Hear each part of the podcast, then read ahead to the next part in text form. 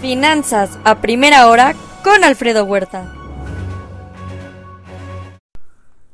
Muy buenos días. En el tema COVID son 500, 618 millones el total de infectados en el mundo. Este fin de semana promediaron 500 mil casos por día, Estados Unidos con 55 mil. Ya son 12.692 millones de dosis aplicadas en el mundo, Estados Unidos a un ritmo diario de vacunación de 64 mil y China 219 mil. Día 193 de la guerra. Es posible que dos miembros del personal de la ONU permanezcan en la planta nuclear de manera permanente. Rusia sigue apretando el suministro de gas a Europa. El Nord Stream 1 permanecerá cerrado indefinidamente. Noruega apoya. Scholz promete 65 mil millones de euros para proteger a los alemanes durante el duro invierno.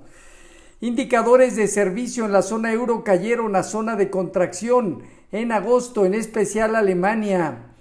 Aumenta la probabilidad de cortes en California de energía eh, a medida que empeora la ola de calor. La ciudad de Mississippi mantiene la presión de, presión de agua.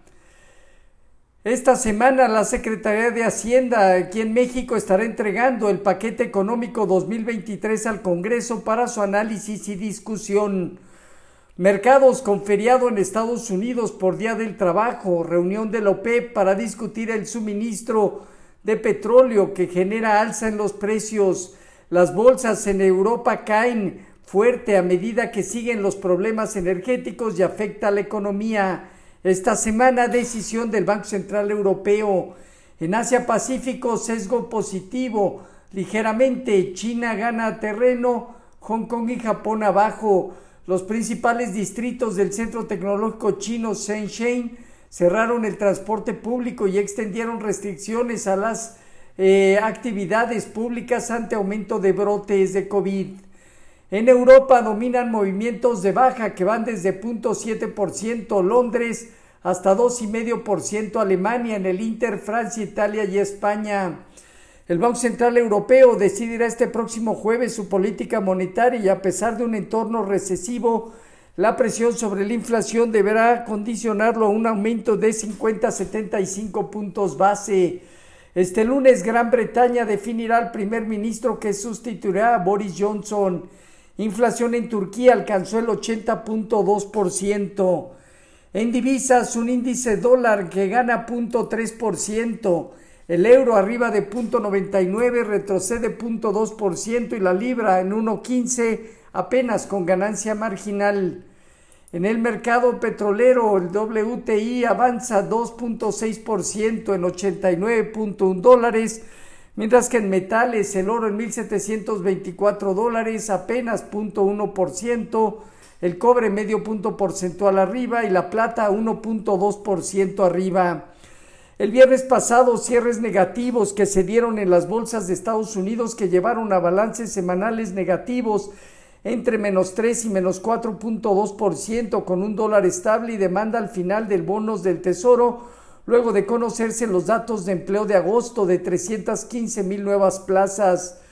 Eh, solo el sector de energía terminó positivo. El Dow Jones eh, prácticamente se ubicó en 31.318, el Nasdaq en 11.630 y el Standard Poor's en 3.924 puntos sin actividad este día. Con respecto a nuestros eh, mercados, tipo de cambio, finalizó sobre la zona de 19.95, apreciándose 1.2%.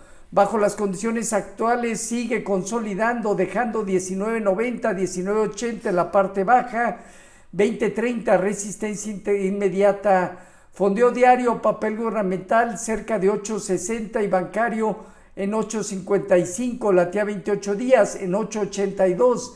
El índice de precios y cotizaciones ganó 1.1% para ubicarse en 45.888 unidades con una operatividad inferior al promedio diario. El principal indicador intenta recuperar luego del rompimiento de la zona de 46.200 puntos días de prueba, mientras no supere 47.750 unidades, el riesgo prevalece. Tasa riesgo país aumentó a 241 puntos. Unidad de Grupo México acuerda la compra de Panigrupo Latam a 14.2 pesos por acción, equivalente a 236 millones de dólares. México superó a Japón por primera vez en envío de autos a Estados Unidos.